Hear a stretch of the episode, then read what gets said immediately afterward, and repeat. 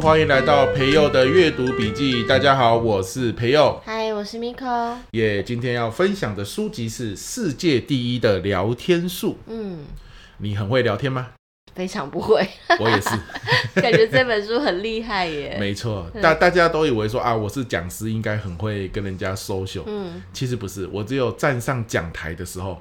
会去讲我准备好的东西，然后在教学的情境里跟别人互动。嗯，很多时候我如果在一些比如说聚会的场合啊，我也不太知道怎么样跟别人 social。哦，嘿，那所以这本书我拿到的时候，我是觉得蛮开心的。那你看完对你有帮助吗？有。有好几个，就是在不同情境下我们可以运用的聊天方法。我说来听听。对，好，那比如说这一招我很喜欢，他这句这招就是一句话，叫做“人在为别人发声的时候，就可以扩大自己的言行被众人接受的机会。”好文言文的，哎，就是说你你是为了别人而说哦啊这样子。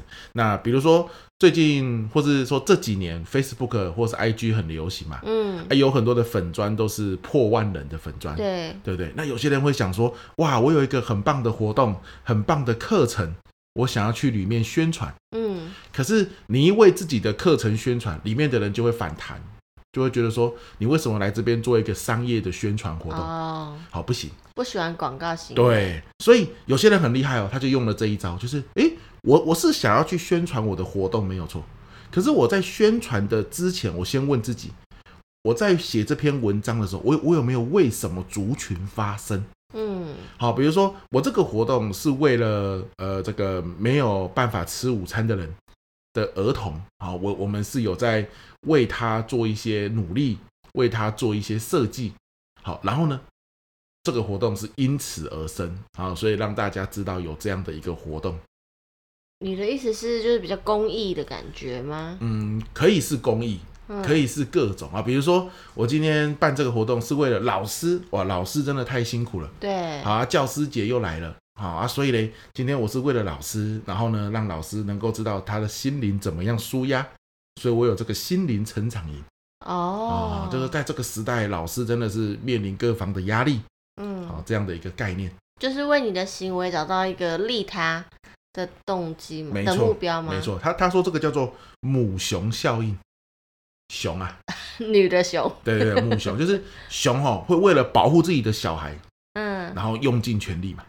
啊，为为自己可能还没有那么努力啊，可是为了自己的小孩，他会拼了命似的去保护他啊。母性吗？对，母性、哦、啊。所以说，我们今天如果在跟人家聊天的时候，或者是写一些文章的时候，如果你发现你在聊天的这个群群体，它比较的一个封闭，嗯，或是对你的内容比较排斥，比如说你是做一个宣传的行为，嗯，那你在事先设计的时候，你就要问自己，诶，我能不能运用这个为别人？这样的一个概念，就是我这个活动也的确是有为了什么样的族群，或是为了什么样特别的目的，嗯，好，为了弱势啊，好，为了孩子啊，为了比如说老师啊，或是为了学生啊，好，或是为了父母啊，好，你可以去思考有没有这样子的连结。那一开始你就会先说，我们办这个活动是为了什么什么什么，好，然后简单说明一下。人们的接受度就会比较高。哦，哎，这个是蛮好用的一个方式。嗯，好，那举个例子，我我最近就有去运用啊。好，比如说我有加入一些赖的群组嘛。嗯，那我的粉专我也希望说，哎，这个赖群组里面几百人、上千人，如果能够我把我的粉专的文章连接放进去，那他们能够看、能够追踪，是不是就很棒？对，好。可是你直接放文章的连结。大家就会略过，对，就觉得说，哎呀，你你怎么会来这边放文章连接？那每个人都放自己粉砖的文章连接，那这样这个粉砖不就乱了吗？嗯，有没有？那就不好了，对不对？所以怎么办呢？为别人，好，很多时候我现在就会去思考说，哎，有没有哪一位也是在赖群组里面的伙伴？好，然后他做了什么事情，我觉得好棒，我真心觉得很棒，然后我想要为他写一篇文章。嗯，好，那我写完之后，我是为了这个人嘛？那我就会把这个文章链接贴到群组里面，说哇，我们群组的某某伙伴他做了什么事情，我真的觉得超棒的，让我印象很深刻，学了很多。那我为他写了一篇文章，按不使用这样。然后我收获很多，我为他写了一篇文章，哇，那大家可以看一下这篇文章啊，更认识这位我们群组的伙伴。哎，这样子那个接受度就会变很高。但是前提是你真心是这样子想，嗯，因为如果你是为了这个大家接受你，为了做而做，对，那别人一定会发现，对啊，就他一看你的东西，假了，对，就觉得很假。嗯、哇，你你是骗我的嘛？你说你是为了什么？结果我看你的活动内容根本不是嘛？你根本就为了业配啊，或为了要赚钱啊，才讲讲这些话。那那个杀伤力就更大哦，哦。所以这个母熊效应，我自己是觉得非常的好。就是当不是为了自己，而是有为了别人、为了某件事这样子的意识的时候，哎，别人的接受度就会更高。哦，哎，那你你听到这边，你有没有什么连结？你觉得像我就想到说，哎，我可以在赖群组这样子运用嘛？哎、嗯，或是在 Facebook 的群组这样子运用？哎，那你有没有想到？他所以他说的是一般人的聊天也可以这样子吗？对，那当然了，因为这个世界第一的聊天术，它就是说各种情境嘛。哦，那那我觉得像他这个母熊效应的情境，就在于说你在聊天的人，他可能比较固执。好，或者是你要推的东西，他可能会觉得很突兀。像我觉得业务员用这块就很适合哦，对对。然后我我今天推荐这个产品，不是为了你，是为了你的家庭，好，是为了什么？而不要直接就讲我自己产品的特色。好，你为了某件事、某个人去推的时候，别人的接受度比较高。就还是那句老话吧，就感觉他这招就是要动之以情，让听的人会跟你起共鸣，或是开始愿意注意到你。嗯，就。就是因为你讲的那个内容是他有感觉的，甚至他引发了他你刚刚说的那个母熊效应。对，所以如果那个你刚刚讲粉砖那个，我本来是没有想到，但我听你讲完母熊效应的时候，我想到的是有点像我们一般人，就是尤其是跟比较不熟的人开始要聊天的时候，你多半就是你总不能一见面就说，我跟你说啊，我今天早餐吃了什么什么，谁管你要吃什么？嗯、对。但是如果你问他说，哎，你今天有早上有吃饱吗？然后，那你吃了些什么啊？然后你开始聊他的事情，他关心的事情，他就会觉得，哎呦，你在跟我讲话，好，那我认真跟你听，然后认真跟你对话，就是才比较容易有启动那个开始互互相互动的那个可能性。就像我们可能，嗯、呃，身为妈妈好了，如果你要跟一个陌生的。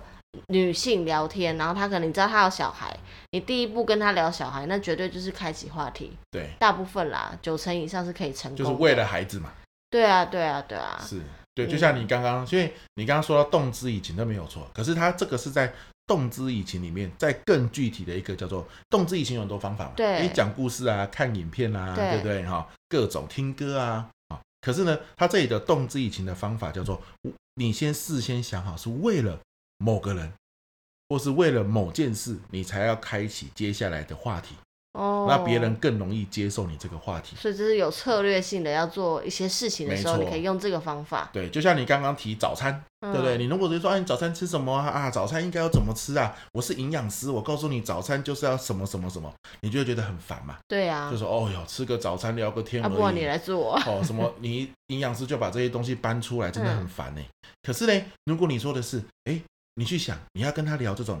营养的话题，为了家人啊，你可以怎么去找一个角度就对了。对对对，像哎，有些时候我们小孩子现在，你小孩子国中了嘛，怎么样？早上急着出门，又可以有一点点营养的早餐，而、啊、我们又方便做。嗯啊，其实我们可以怎么做？啊，你无形中是为了他的家人，可是呢，他其实也慢慢的接收到你这个早餐营养学的知识。嗯嗯对，可他比较容易接受，因为你你在讲的是为了他这个国中的儿子或女儿。去做一个设计啊，这样啊，不要直接讲，嗯，啊，就这种的概念这样子，为了别人啊，这叫母熊效应。哎，我觉得蛮好的嘛。有些时候我们就凭本能聊天，聊一聊，发现对方没在听，可是那没在听就算了啊。可是你这个聊天的话题，你又觉得很重要，嗯，有没有？比如说你今天是要推销一个想法或产品，那你就可以赶快在脑中去思考。那我要继续讲这个话题的话，能不能这个对象他在乎什么人、什么事情，能能不能为了他在乎的人或事，然后去连接到你要讲的话题？对，哎，你有这样的思路嘛，才不会最后就是功败垂成或白聊一场。嗯，这样的感觉也是个好方法，提供给大家喽。没错喽。OK，好，所以这个是这一集要来跟大家分享的。对，所以就是世界第一的聊天术里面教大家运用母熊效应。没错啊，这个很酷哎哈，还有还有这样的一本书，专门教大家聊天的。嗯，你你曾经有看过专门在教大家聊天的书吗？我不会去翻它，真的、哦，我就不喜欢聊天，我不喜欢跟陌生人的人聊天。哦、是是是，对对对，那这这个人他是作者叫冈本纯子，是专门在教人家怎么聊天啊，被誉为传奇私人教练。谁要去找他？学聊天就，是如果他很像很像都是一些企业的高阶主管，他们可能就是为了拓展人脉吧。对，就需要聊天这样子啊，啊。所以你很多时候，哎、欸，他去拓展人脉的时候，可能跟某其他企业的高管在聊天的时候，发现对方不感兴趣，他们可能就可以去思考说，为了谁，或是为了某件事。嗯，然后再切到话题里面，因为他们都一分钟就是几十万上下，对对，对，所以他要就是很切中要点，嗯、没错，没错，对症下药才能聊对天嘛，没错。好啦，那这本书我推荐给大家，它有这种哎，感觉是为了一些很商业的场合运用的聊天方法，嗯，可是也有很日常的场合可以运用的聊天方法，哎，这个我们下一集再来跟大家分享。好啊，敬请期待。好，那我们这一集就录到这边，希望你会喜欢喽。那在接下来十一、十二月，我有开一些公开班啊，一个是叫做光点教学，一个叫做亮点故事，啊，那都很欢迎大家来参加。那详细的这个课程介绍还有报名资讯都会在我们的说明栏，就欢迎你参考喽。